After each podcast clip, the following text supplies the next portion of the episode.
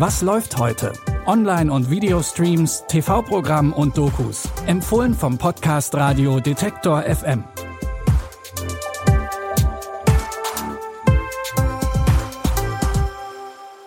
Hi und hallo zusammen. Heute ist Donnerstag, der 19. Mai und diese drei Tipps haben wir für euch in den kommenden rund vier Minuten.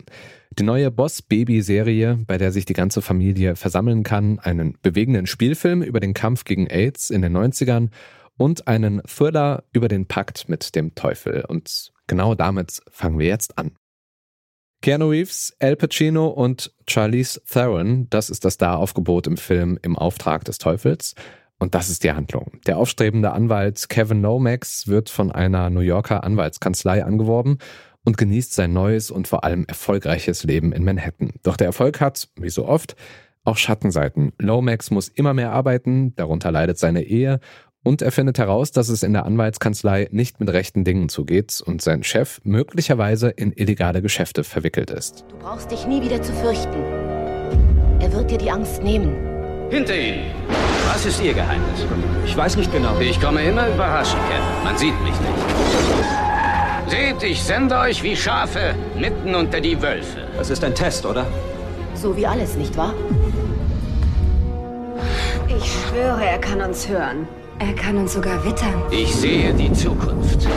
Hat dir jemand wehgetan? Es sind diese Monster! Was Lomax noch nicht weiß, er legt sich mit dem Teufel höchstpersönlich an. Den Mystery Thriller im Auftrag des Teufels aus dem Jahr 1997 könnt ihr jetzt bei Amazon Prime Video sehen.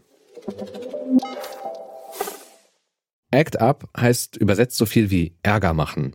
Act Up ist aber auch der Name einer wichtigen Gruppierung aus den 80ern, die sich für AIDS-Kranke engagiert. Entstanden ist die Bewegung in New York. Als in den späten 90er Jahren in Frankreich auch immer mehr Menschen an AIDS erkranken und sterben, gründet sich dort nach dem New Yorker Vorbild Act Up Paris.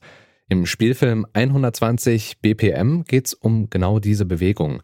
Er erzählt die Geschichte vom harten Kern der Vereinigung um den HIV-positiven Jean und den Gründer Thibault. Ihre Bewegung wird immer größer und so kommen regelmäßig neue Leute zu den Treffen. Also ACT UP ist ähm, ein Verein, der in der homosexuellen Szene verwurzelt ist und der die Rechte aller von AIDS Betroffenen verteidigen will. Aber Achtung, ACT UP ist kein Hilfsverein für Kranke, vielmehr eine Gruppe von Aktivisten. Und noch eine letzte Sache, die ihr akzeptieren müsst, als Teil von etwas wie ACT UP. Ganz egal, ob ihr es seid oder nicht, halten euch definitiv sowohl die etablierten Medien als auch die breite Öffentlichkeit für HIV-positiv.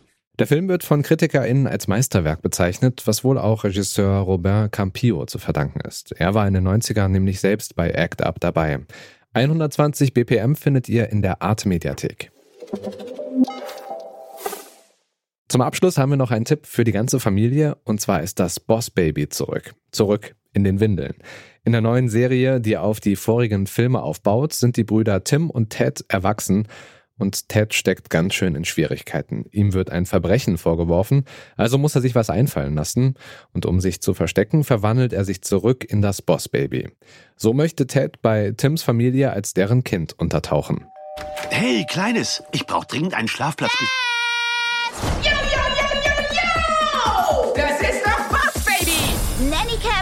Filter, CEO Baby. Ach, ich habe Konzentrationsprobleme. Huh, schicke Krawatte, Schnuckelkind, das ist dein Gesicht, keine Geheimnisse. Was geht ab? Ich müsste jede Minute meinen Job zurückbekommen. Direkt aus den Händen der undichten Windel, die meinem alten Job als Vizepräsident des Außendienstes rumpfuscht.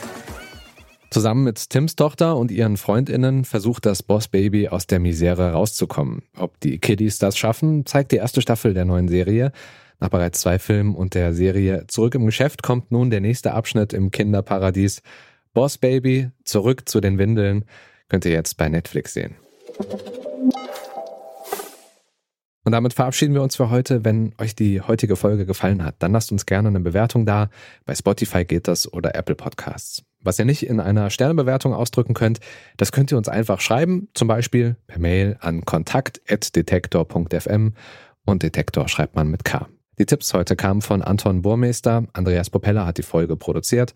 Ich bin Stefan Ziegert, verabschiede mich. Bis zum nächsten Mal. Gerne auch morgen direkt wieder. Wir hören uns. Was läuft heute? Online- und Videostreams, TV-Programm und Dokus. Empfohlen vom Podcast Radio Detektor FM.